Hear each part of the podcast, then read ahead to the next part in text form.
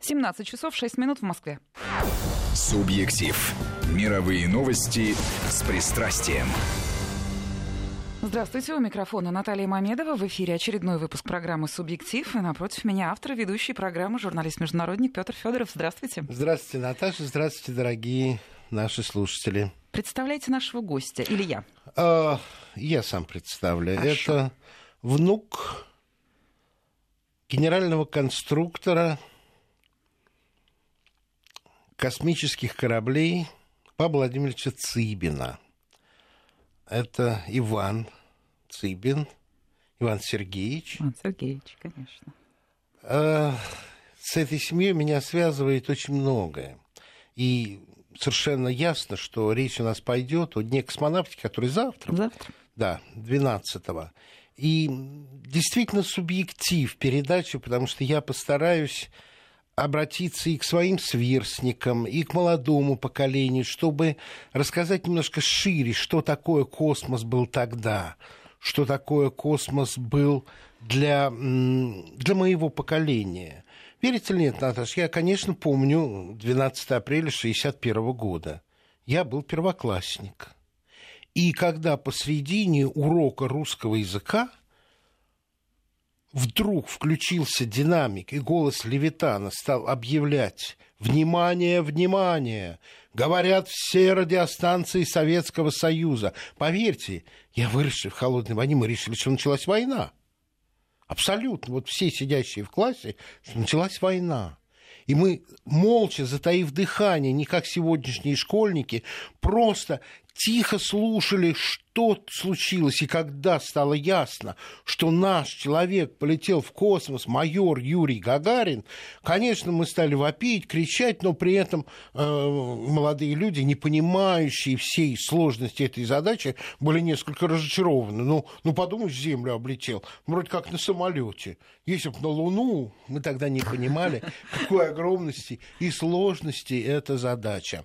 Конечно, по молодости лет я не был ни на Красной площади, все это я увидел потом в хронике, но вот это вот ощущение космоса, в котором мы двигались дальше и дальше, оно уже у меня с четырех лет. Я 53-го года. И, конечно, в 57 году все выбегали на улицу посмотреть, когда над Москвой пролетает спутник. И реально его видели, он действительно летел и э, потом белка и лайка, потом белка и стрелка. Это все было с нами. Вообще описать, что такое был конец 50-х, начало самое 60-х до неурожая. Значит, это было действительно ощущение подъема, потому что э, мы реально лидировали в космосе, появлялись в домах вещи, которых до этого не было. Сейчас это привычная вещь, холодильники, пылесосы, тогда еще полотеры, потому что лака не было, и воском покрывали паркеты. И все это было в новее, это все это было наше, и все это работало. Вот. А Павел Владимирович, это ощущение еще более дальнего детства. Это одно из самых моих первых воспоминаний в жизни. 1 мая. Я еще, наверное, мне года 2-3 мы выходим из э, полуподвала дома, который прямо напротив нас на Белорусском вокзале. Это э, был дом, общежитие рабочих картонажной фабрики, которые делали коробки для пирожных фабрики СИУ, фабрика «Большевик». А, и мы идем через площадь Белорусского вокзала по Тверской. Мы идем в гости к Петя, а Цыбиным. улица Горького тогда. Улица Горького, конечно, конечно. Мы идем в гости к Цыбиным. Я иду туда первый раз. А, Кира Павловна, дочка Павла Владимировича, была однокурсница моей мамы. Они вместе учились. И вот тут тоже штрих времени. Сейчас многие люди выдумывают что-то о том времени. Оно и тяжелое было, и какое. Мой дед, комкор на Красной Армии, был репрессирован и сидел в тюрьме э, с 38 по 40 год. Потом он э, пошел добровольцем, уже очень сильно пониженный, из комкоров, это между полковником и генералом, до майоров в 1941 году и попал в окружение в районе Калуги и погиб в плену в 1944 году. Э, И вот то, что нам сейчас рассказывают, что дети вот таких репрессированных, погибших в плену были лишены социального лифта, это неправда. Моя мама закончила школу с серебряной медалью, и серебряной медалью поступила в Институт международных отношений, так тогда назывался МГИМО. И вот там-то она и познакомилась с тетей Кирой. С моей тетей, Как да. у вас прям совсем действительно такие проникновения Да, личные да, идут. А я вам рассказываю, потому что это все во мне. Космос, он, он проник очень глубоко, в поры буквально. И вот я прихожу в этот дом на улице Горького. Ну, во-первых, после полуподвала, конечно, поразила вот эта вот квартира. А без зависти. Это нормально было. Но больше всего мальчишку-то поразили. Рисунки планеров. Павел Владимирович говорил только планеры он во время войны конструировал реально планеры, и это уникальная абсолютно ситуация. Ни один его планер никогда не был сбит немцами. А что такое был планер? Поезда планеров доставляли грузы партизанским отрядам. Мы сейчас этого не видим. Сейчас садятся самолеты, похожие на Ли-2, и все. А тогда спускались планеры бесшумно, немцы их не слышали, и ни один не был сбит и были модели этих планеров, а э, Ванин папа, э, дядя Сережа, младший брат тети Киры, у него, он только что закончил школу и поступил в МАИ, конечно же.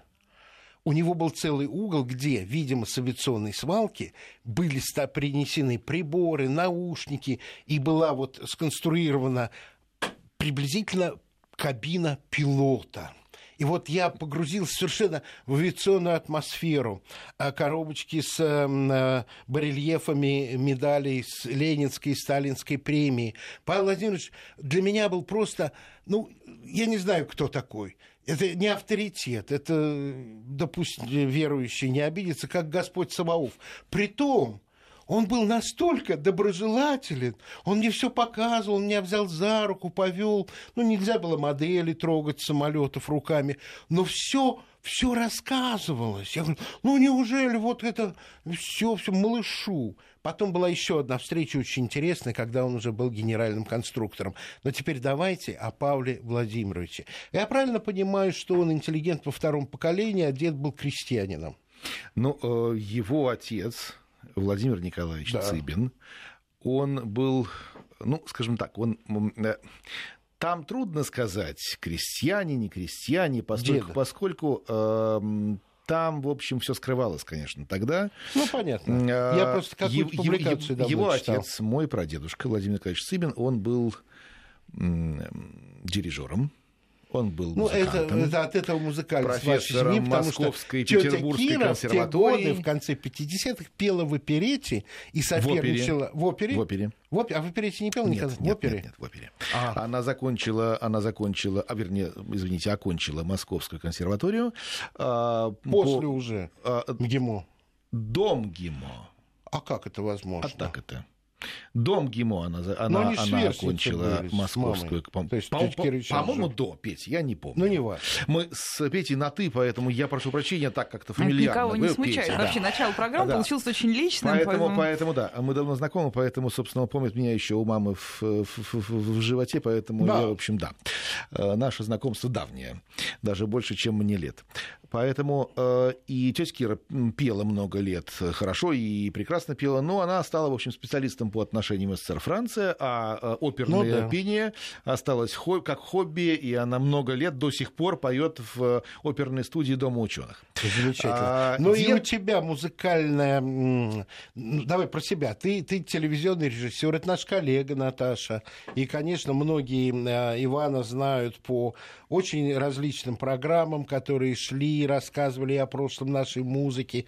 Ты такой собиратель лучшего э, и в эстраде, и, э, и в оперете тоже. Ну, на, на- в и 90-е сошла. годы на российском телевидении, на втором канале, на России э, шла моя программа «Ретро-шлягер» называлась. Да-да-да, я прекрасно Да, помню. так что, в общем... Да, ну вот, давай да. вернемся. Я просто тебя тоже хотел представить. А вот, что касается деда, он не генеральный был конструктор космический корабль, что генеральный все-таки главный был Королев Сергей Павлович. А дед был его заместителем. А с 60-го года дед был э, заместителем Сергея Павловича Королева.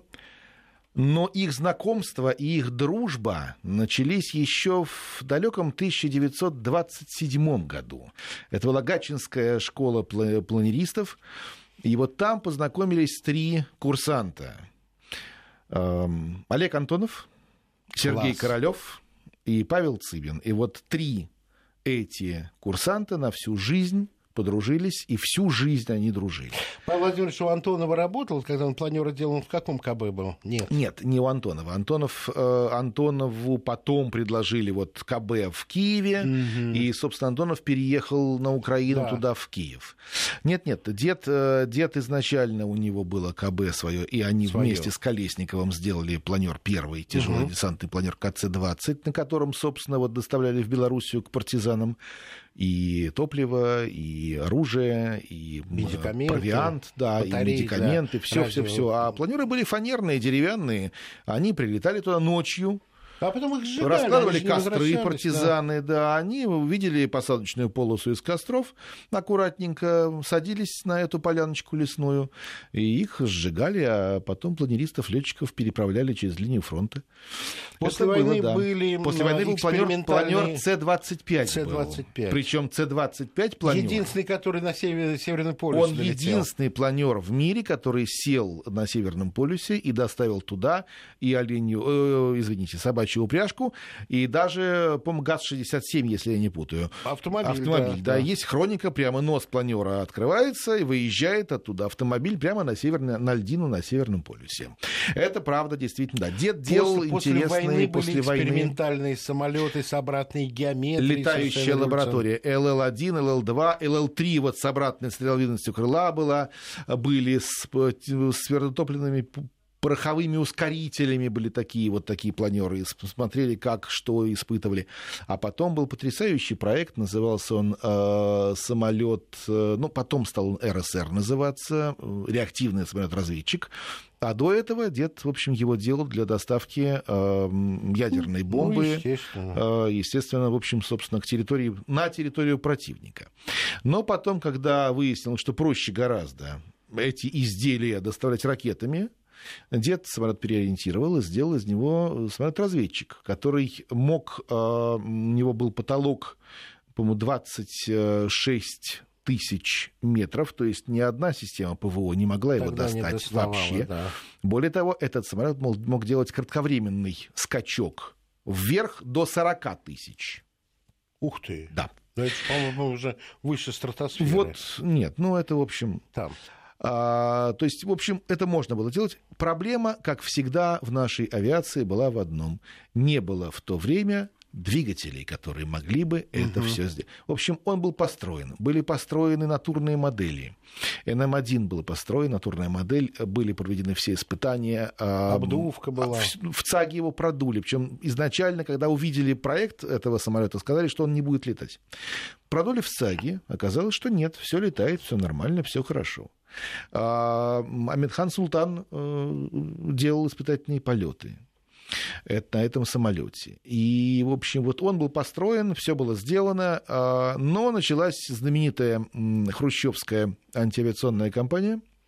Это нам известно, потому под, что да, она была да, не да, только да, антиавиационная, да, да. она еще была и другая, под которую, под которую попал мой по... отец тоже. Вот и твой, и дед попал, в общем, и там, конечно, потом здорово, еще очень здорово, конечно, подсуетился тогда э, товарищ Челомей, главный конкурент э, Королева по угу. ракетной технике, по космической технике. И он тогда взял к себе на работу выпускника э, э, сына, сына Хрущева. Да-да-да. Взял да. к себе на работу, обеспечил таким образом, в общем, полную и моментальную доставку информации к себе любимому Тогда у нас была через сына триада, Хрущева. триада э, конструкторов э, ракет. Это Королев, Королев, это Челомей, и третий я не помню. Петя, правда, не помню. Вот собственно, собственно говоря, это был конструктор всех боевых ракет.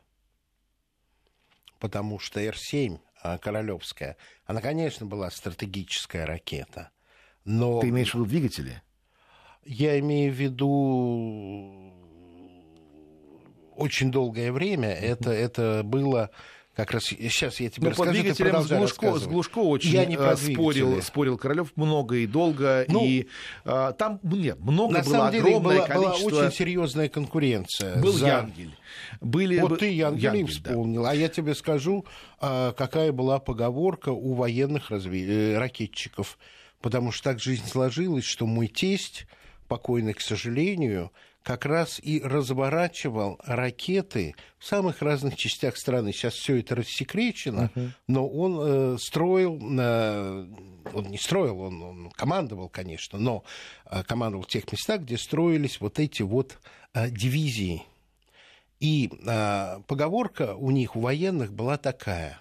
Королев работает на ТАСС, Янгель на нас – а Челомей на унитаз. Потому что челомеевские ракеты не шли на, по, по военным всем этим параметрам. Угу. Это была такая поговорка, что было, то было. Хорошая поговорка. Вот, Но Челомей, Челомей, Челомей развил кстати говоря, очень бурную деятельность ну, в, в итоге борьбе. его самая тяжелая ракета да. сейчас и доставляет самые тяжелые грузы на орбиту. Да, но она заправляется самым, в общем, ядовитым топливом. Да-да-да. Да. А, ну, бог с ним, это уже, да. Но самое это было интересное, что Челомей тогда действительно, в общем, сделал все, чтобы... Э, там же была еще одна интересная вещь. Э, во время этой антиавиационной кампании э, многие КБ, в том числе и КБ моего деда, их слили, э, сливали, э, укрупняли, сливали в единые КБ, значит, и вот КБ деда было слито в КБ Месищева. Угу. И КБ Месищева потом просто Челомей скушал благополучно. Ну, понятно. Да. Слушай, а почему... И предлагал, а, извини, а, перебью тебя, да. и предлагал деду, э, когда скушал КБ Месищева, угу. и деда вместе с ним, предлагал ему стать его Челомея первым заместителем. Зная прекрасно о дружбе с Королевым. Mm. Ну, дед, естественно, сказал нет.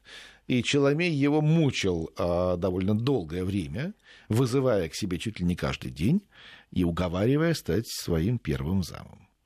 В общем, дед отказался в результате, и Челомей первое, что сделал, он моментально отдал приказ уничтожить дедовые э, РСРы, реактивные вот, самолеты не, не, не осталось даже в Молино? Нет, нет, ничего не осталось, они были в Фотографии Уфе. я видел, конечно. А, ну, есть хроника, где он летит, да. летит все. Э, по, по-моему, если не ошибаюсь, в Уфе. И, не, вру, вру, в Улан-Удэ они изготавливались, и рабочие долгое время не давали их резать на металлолом. Угу.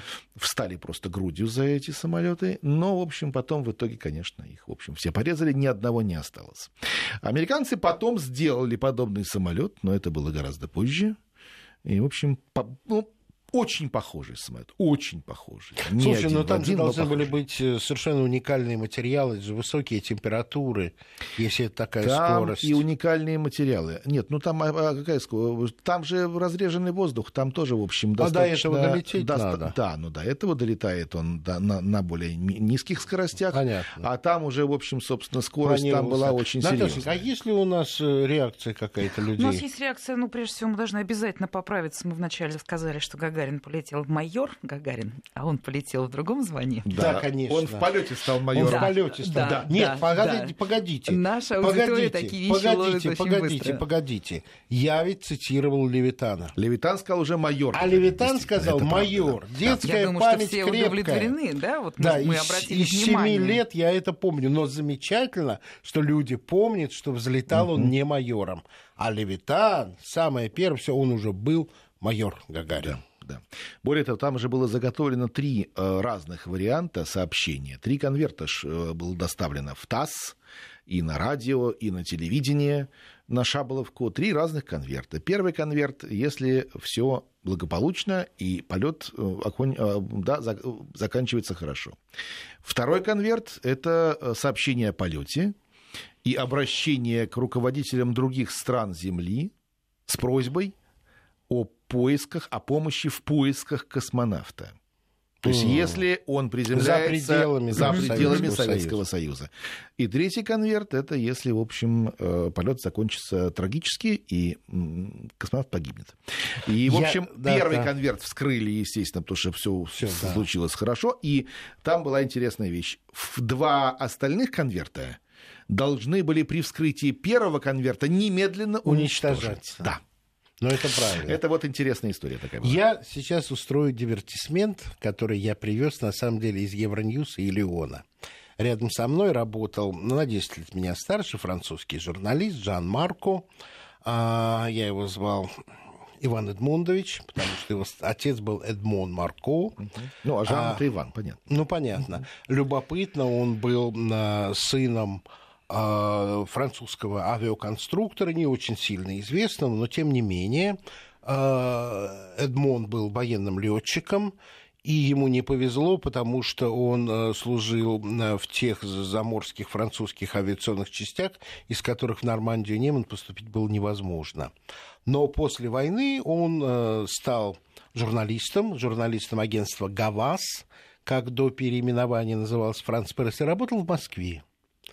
И то, что он рассказывал сыну, Ивану Эдмундовичу, а, Жанну Марко, Жан мне пересказал. Он говорит, ты знаешь, говорит, у вас очень умные люди тогда работали тем, что сейчас называется пиар. Кто они были, неясно, но они время от времени собирали иностранных журналистов на брифинги, которые тоже не назывались этим словом тогда в Советском Союзе, и рассказывали о тех успехах, которые происходят в космонавтике, чтобы у журналистов всегда были какие-то возможности писать и писать о ваших успехах. А если новости... Нет, есть, есть еще, как раз две минуты. Знаешь, как называлось это? Это была, называлась так, пресс-конференция для информационного сообщения. Вот. И вот у него сложились хорошие отношения с э, одним из вот этих ведущих, и досталась ему возможность полететь, его командировали в НАСА. Там, рассказывал мне Жан, он прекрасно знал, что э, руководитель американских космических программ Вернер фон Браун был алкоголик. И Эдмон припас бутылочку хорошего виски, и с этим виски подполз к фон Брауну. Сел рядом с ним и сказал, я вот работаю в Москве, ничего толком вам рассказать не могу, но могу вам показать марку советскую, где изображена летящая ракета. И он показал нашу марку конца 50-х годов с ракетой в виде веретена, с огромным оперением стабилизаторов и приделанными сбоку четырьмя э, двигателями. Ну, вроде похоже как на самолет Хил-62, Каравелл, вот просто двигатели – тот посмотрел, сказал, ну, теперь говорит, я понимаю, почему мы апельсин можем туда забросить, а русский троллейбус. И быстро нарисовал скетч, который уже гораздо больше напоминал ракету «Союз». То есть вот это э, «Восток», это гениальное изобретение на Королева, когда практически объединенные вместе пять ступеней поджигаются на Земле и являются первой ступенью. А, и вот он нарисовал все это дело, и с этим рисунком Эдмон вернулся в Москву и на следующем брифинге сказал, знаете, я в Америке был, показал вот эту марку. А фон Браун мне нарисовал, вот, что у вас так ракета выглядит. А все же засекречено был, реальный ну, вид ракет никто не видел. 5 секунд. Давайте вот самое интересное припасем уже на после да. новостей. Сейчас рекламная пауза новости и продолжим. Ну, мы продолжаем программу «Субъектив». Она выходит в эфир накануне Дня космонавтики, завтра 12 апреля. Ну и понятно, что эта тема стала темой нашей программы сегодня. Праздник одновременно, на мой взгляд, и профессионального, и общенародного. Вот так вот так у нас получилось.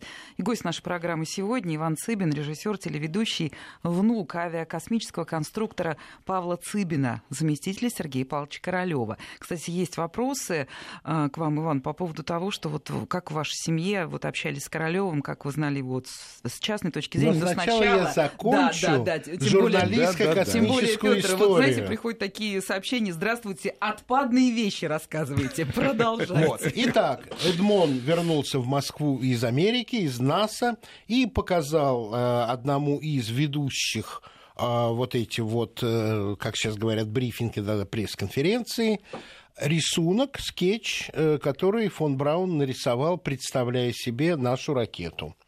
И этот о, говорит, это нам очень интересно, Эдмон. Это ты нам интересную информацию привез. Нам интересно знать и поучительно, что фон Браун думает о том, что мы делаем. Очень-очень. Что тебе в благодарность? Он говорит, а мне в благодарность? Расскажите, пожалуйста, мне, мне одному, а с научной точки зрения, планируемый вами, а я уверен, что это так, полет человека в космос – Он говорит, ну садись.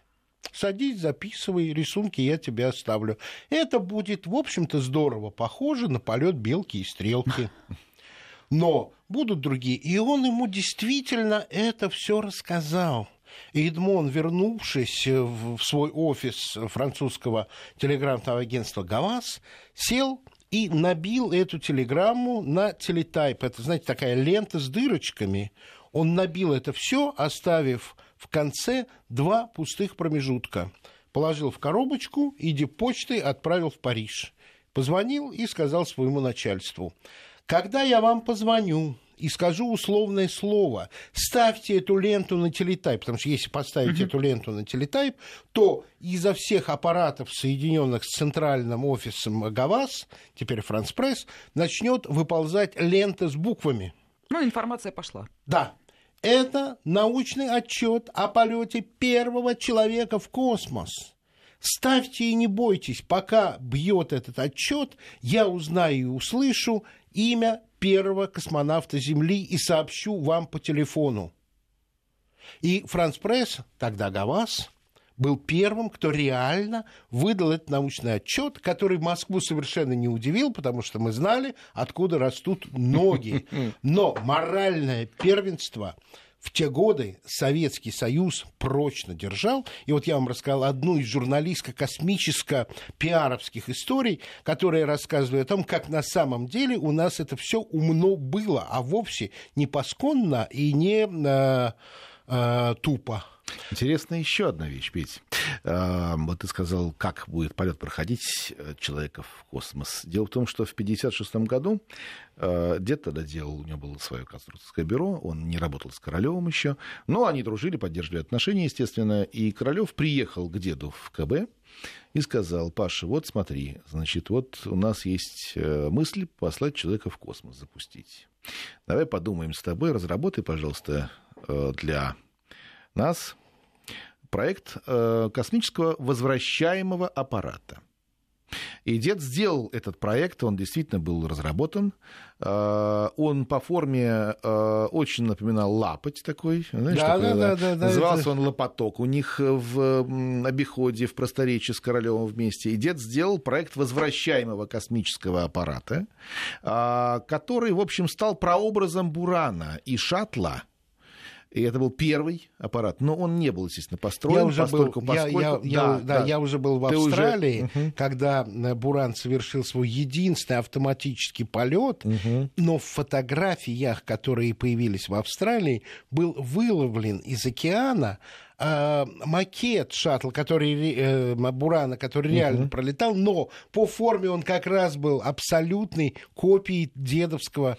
Вот, да, и вот, знаешь, вот, но не было материалов тогда еще ну, в конце понятно. 50-х, вот этих материалов, которые, из которых можно было это делать. Поэтому, собственно, и этот проект не состоялся, поэтому Гагарин полетел на корабле э, «Восток». «Восток». И этот был шарик, э, спускаемый аппарат был да. шариком. Ну, в общем, тут много, много, много чего ну, безумно давай интересного. вот ответим на не вопрос, а заинтересуют наших По слушателей, о которых, нет, о которых э, Наташа сейчас сказала, начнем с другого.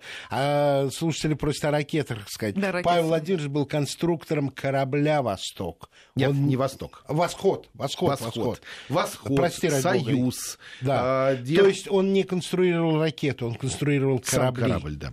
Ракета и корабль — разные вещи совершенно. Ракета обеспечивает доставку корабля в космическое открытое пространство. Все, вот на этом ракета э, заканчивает свою жизнь. А корабль начинает свою а, жизнь, да, потому начинает. что это система жизнеобеспечения, научных экспериментов, ориентации в пространстве и, что самое главное, возврат. Ну и там интересная еще была история, когда, в общем, дед остался... А Союз без... тоже дед? Э, тоже дед, да. И когда дед остался без работы в конце 59-го, начале 60-го года, а, когда вот с Челомеем была вся эта история, об этом тут же, естественно, узнал Королев, позвонил деду и сказал, «А, приезжай. Дед приехал к Королеву, а, причем они приехали вместе с моим отцом, Сергеем Павловичем. Вот так. Да, это было, да, Королев уже жил в Останкино, в этом маленьком, да. по сегодняшним меркам вообще да, маленьком, да, маленьком да. домишечке вот это вот. А он жил в а, космосе, а не да, в доме. И они приехали с моим отцом, и э, дед, показывая и хлопая по плечу моего отца, говорят, Королева говорит, ну вот, вот смотри, Сережа, вот тебе еще один Серё... Сергей Павлович. Королев посмотрел и сказал, Сергей Павлович, я пока один, а это еще Серега. При нем можно все говорить? Дед сказал, можно. Можно. Королев сказал, он говорит, ну вот давай, приходи ну, а ко отец мне. Отец в 60-м году, по-моему, только-только закончил мои. Он еще он, и он, не закончил. Не закон, ему было 18 лет еще. Вот. Он 42 -го года. Поэтому э, при нем, при вот этом вот мальчишке еще практически юноше, 18-летнем, Королев рассказал деду, говорит, ну что, приходи ко мне в ОКБ-1 мое, моим заместителем, э, и раз ты делал РСР, самолет-разведчик, будешь делать первый в мире э, и в Советском Союзе спутник-разведчик. И вот так дед сделал спутник-разведчик «Зенит», угу. благодаря которому Советский Союз, ну, известно всем, что американцы ведь имели возможность летать из Ирана да, да, на У-2, и так далее, да, да на У-2, на, на Юту они летали, фотографировали из Турции. из Турции, фотографировали территорию СССР и так далее, и так далее. Мы такой возможности не имели, и мы не знали, что творится на территории потенциального возможного противника э, и так далее. И когда полетел «Зенит»... А как мы он полетел? 62 э, год, первый был полет. Угу. Потом был «Зенит-2». И, в общем, благодаря вот этому кораблю деда Советский Союз получил огромное количество очень точных и очень высококачественных фотографий территории Соединенных Штатов и стран НАТО. И благодаря вот этим фотографиям мы э, узнали, по крайней мере, о двух ты неизвестных знаешь, в СССР Иван, ядерных Иван, центра в США. Ты знаешь, Иван, на самом деле, вот снова возвращаясь к тому времени, как не зная всего этого, на самом деле были связаны, потому что мой отец, он был в этой области э, экспертом. И в 1963 году, когда у него жизнь менялась, и он прощался с армией, то он мне сказал, понимаешь, говорит, э, сын, а технология меняется. И меняется в том числе и профессия э, разведчика. Потому что сейчас достаточно спутников и анализа научных публикаций чтобы понять, что происходит. Не надо больше валяться в пыли и лазить по кустарникам, чтобы что-то разглядеть в бинокль на земле. Это правда, да. И вот оказалось, что это и по времени связано с вашей семьей, которую я обожаю с детства. Ну, а... мало сказать, это уж вообще к космосу не имеет никакого отношения, но тетя Кира была первая женщина, в которую я влюбился. Она это помнит. И когда я сегодня... Я ее умолял подождать меня. Вот, Но и, вот не да, случилось. Да, не да, случилось. Да, да. И одного из его супругов в то время у нас э, ремонтировали э, пианино, и я понимал, что у меня сил не хватит у мальчика бороться с ее мужем, но я представлял себе и даже громко сказал, что я это сделаю, что я его задушу с трубцинкой. Самое интересное, что когда сегодня заходит разговор у нас дома о Пете, то неизменно э, Кира Павловна, тетя Кира всегда говорит, боже мой, зайчик Петенька. И вот он, э, Петя у нас, Петя Федоров, э, известнейший да, журналист, международник, матерый журналист, да. у нас проходит под кодовой кличкой Зайчик Петенька. Ну давай вернемся к теме. Давай Я вернемся. должен тебе сказать, тебя, наверное, еще не было. Ты ведь 69-го года рождения. А это, наверное, был год 67-й, может, 68-й. Так оказалось, что дачные участки э, твоей тети и, соответственно, его, ее мужа и наша оказались э, приблизительно в одном поселке, ну, немножко далеко. Ну и, конечно, я сел на велосипед и поехал к Павлу Владимировичу. Я поехал к Владимировичу, был измазанный весь. Он был со своим двоюродным братом, а кто в коляске был, тебя еще не было. Не Нет, знаю, это, кто. это был, видимо, был Максим, э, Максим э, младший, верно. младший сын Совершенно верно. Вот.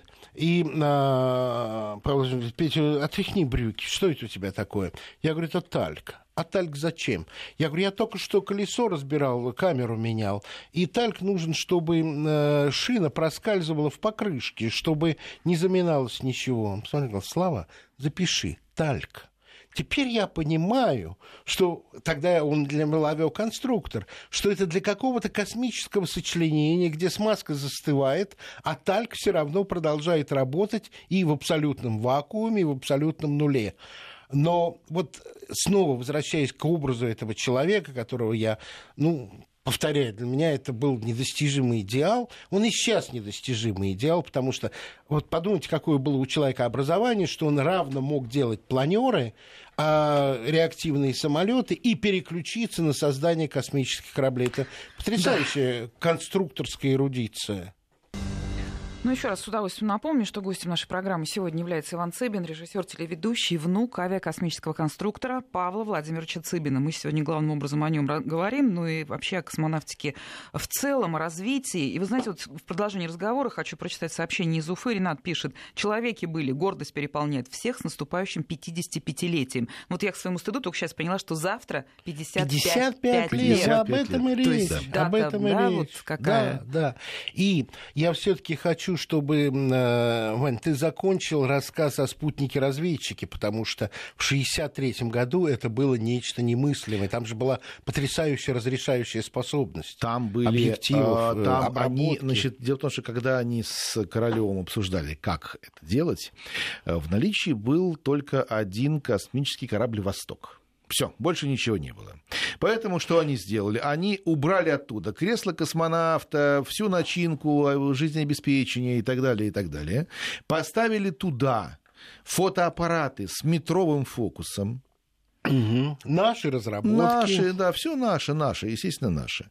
Как рассказывал Виталий Иванович Севастьянов мне в фильме, который я делал, про деда я сделал картину, и в 2008 году она была в эфире, и э, он рассказал, Виталий Иванович Севастьянов, что американцы подходили на своих спутчиках, спутниках угу. к нашим спутникам, пытались их облучать в разных участках спектра, а, чтобы электронику вывести из угу. строя, а там нечего выводить из строя, там, собственно, в общем, механизм механически, этот спутник механически работал. Иван, скажи, и садился, скажи... и садился, и, в общем, пленку эту доставали. Вот это самое главное, что я хотел спросить, потому что электроника тогда еще не позволяла эту картинку передавать Но в электронных самое сигналах. интересное, что мой отец, вот сын Павла Владимировича, мой отец Сергей Павлович, он рассказывал, что э, когда они э, однажды такой вот аппарат, он э, при посадке здорово шмякнулся, значит, о землю, и там была деформация, значит, крышки, люка и так далее далее. А отец как раз тогда вот занимался в конце 60-х какими как раз поисковыми вот этими делами всеми, а, искал аппараты приземлившиеся, и он, он рассказывал, что он говорит, вот нашли все, деформация, в общем, ну, в общем, думаем, что же делать. А там же, там на каждом таком спутнике стояла специальная система... Самоуничтожения. АПО, АПО, да, да, да, да, специальная система, а, значит, аппарат э, подрыва, значит, объекта, если э, попадает на, на чужую территорию или чужой пытается туда. попытка да, вскрытия. Значит, первое, первое не, не повредило, значит, ли, э, не повреждена ли была эта АПО при посадке. Но открыли вроде, ну, когда, он говорит, когда открыли, я увидел, что там пленка эта вся. Внутри, он говорит, я уже бросил куртку немедленно, быстро, чтобы только закрыть, значит, чтобы не пленку, чтобы не засветить. А, вот такая история была. И вообще... То есть я хочу просто для тех, кто слушает и не понял, вполне была возможность, что а, аппарат взорвется, конечно, когда его конечно, команда есть, открывала. А потом да, да, да. Ванин отец, дядя Сережа, да, Сергей Павлович, руководил э, группой, как она называлась? Э, назывался он... Э, э, да, назывался он один из сменных руководителей полета Союза Аполлон. Союз Их Аполлон. было трое. Руководителей да. этого полета был Благов, Кровец и Цыбин. Собственно, и вот, вот вопрос, трое, да. кстати, наших слушателей. Да, вот интересный вопрос, ну, как бы переформатирую. Тут спрашивает, как соперничество с американцами. Ну, давайте немножко по-другому спросим, да, насколько ориентировались на то, как работают американцы. Они там, отставали Там тогда. было, они отставали по первости. От, при Королеве они отставали очень здорово. Американцы вышли вперед после смерти Королева. Это вообще смерть Королева, конечно. Но они запланированы. Была... Что Кеннеди же в начале 60-х пообещал, что к концу десятилетия высадится на Луне. Петя, если бы Королев все-таки э, был жив, Я Наша уверен, N1 что наша бы. N1 полетела бы, и я думаю, У что... нас тоже был лунный проект. Лунный проект, который после смерти Королева просто посыпался благополучно, к сожалению. Не только он посыпался, надо сказать. И, То есть а, держалось очень многое на энергетике этого человека. Петя, Потрясающе. Как везде, как везде. Вот пока жив в театре худрук, Да. который вот так всех держит Да, в да, кулаке, да. а, да, все театр есть. Худрука нет, театр рассыпается. Это как Костя Ракин сказал, он говорит, понимаешь, он говорит, я каждый день занимаюсь тем, что вот театр, он говорит, песок такой, я вот сухой, собираю, собираю, собираю, а он каждый день и рассыпается обратно. Может, Та же поверить, может поверить в других масштабах, но журналистский коллектив то же самое. Даже абсолютно везде, где Везде. бы ты ни было. Везде. Но здесь И совершенно насчет- другие масштабы. Да, насчет, что- насчет наших э, э, отношений космических с американцами. Один пример приведу только. Значит, когда э, программа «Союз Аполлон», программа ЭПАС, э, значит, э, началась и начали разрабатывать всю эту историю, первый совместный советско-американский полет, стыковку и так далее, возник вопрос, как будем стыковаться? Ну, у нас там есть разные технические различия. У нас на борту больше, значит, земная атмосфера, то есть там у нас на бортах... А там кислород А был. там кислород. В общем, как это совмещать, все, но это бог с ним. Самая большая оказалась проблема. Как будем стыковаться? Это политическая Политическая проблема. проблема. Кто потому папа, что... кто мама, Наташа? Потому что у Кто нас, на кого кораблях, имеет, у нас извините на меня. кораблях были стыковочные узлы, активный и пассивный. Ну, папа-мама. Папа-мама. Один проникает в другой. Совершенно верно. Поэтому извините за э, такую резкость. Кто кого поимеет, прошу прощения. Извините.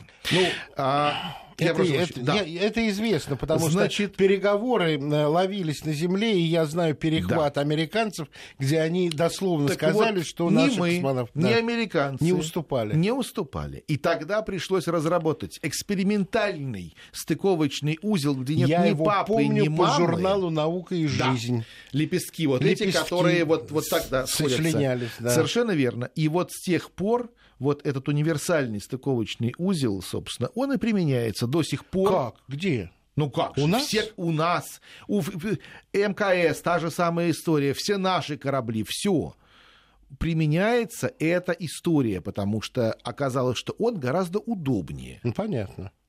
Дальше. Потому а, что можно пристыковаться к любой точке станции. Любому. К любому, Да. да, стыковочному Да, да, узлу, понятно. естественно. А, поэтому, Слушай, потом мало я, осталось. Давай я, больше про Павла я с собой взял, знаешь что, я показал Почитай. перед эфиром, а я взял с собой кучу разных всяких вот тут вот дедовых архивов. Фотографии, архивы, да. документы. Одна бумажка безумно интересная. А, Называется она «Заповеди космонавта. Шутки Сергея Павловича Королева». Значит, когда Королев проводил э, многочисленные беседы с первым отрядом космонавтов, Королев рассказывал э, и Гагарину, и всем последующим космонавтам, э, что их, собственно, ждет там, в космосе. И очень интересная история. Дед записал, он присутствовал при этих встречах, естественно, и он записал просто вот некоторые вещи. Допустим, «А, береги рабочее тело пуще своего собственного. Не глядись в борт-инструкцию, она не зеркало. Или веди радиообмен с Землей без воды. А, Там, не спеши, космический корабль не самолет, времени хватит. Там летай долго, помни, полет стоит дорого. Там, не ленись, чаще двигайся, откачивай конденсат, адаптируйся, все будет адекватно. Вот отлично. Героем можешь ты не быть, но космонавтом быть обязан. Ну и последнее, вот одиннадцатый пункт. Если хочешь спать, подтяни подтяжки. Ну, это лямки, в рукой. которых они А спали. это вот, вот Да, это вот это- рукой это Павла рука. написано. Да, да, да, это Слова. его рука, вот абсолютно слова Сергей Королева. Павлович Королев, который до нашей программы нигде никогда Нигде не никогда публиковались. не публиковались. Я единственное, что сделал, я скан сделал этой бумажки и подарил э, скан э, Наталье, Наталье Сергеевне Королевой.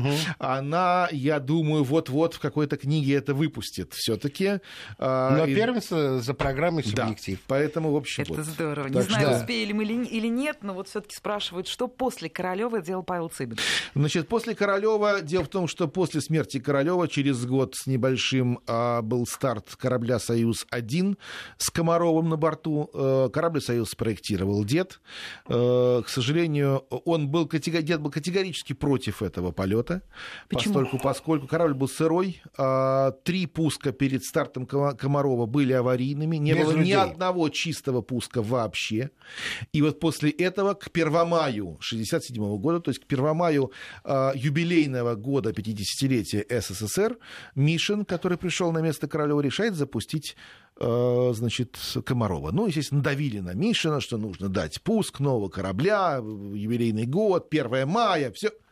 Ну, в общем, грубо говоря, запустили. Всем известно, чем это окончилось. Дед был категорически против. И, в общем, на деда Комаров свалили. погиб. Многие Комаров не погиб. знают из наших Комаров погиб. Молодые. Это была первая гибель космонавта в и мире. И вот ты рассказал о том отвратительном, что было тоже. И свалили все на прекрасно. деда. На деда свалили эту гибель. Это я еще раз могу подтвердить, сказать честно, в эфире, как это было в моем фильме. И, к сожалению, в общем, деда понизили в должности. Из зама главного конструктора он стал замом одного, а, а, замом руководителя руководителя одного из комплексов э, в энергии, и пока был Мишин у власти, к сожалению, в общем, дед достаточно был в загоне. Потом, после Мишина, пришел Глушко, дед начал заниматься кораблем «Буран», и все первые разработки это корабля «Буран», это дедовые разработки.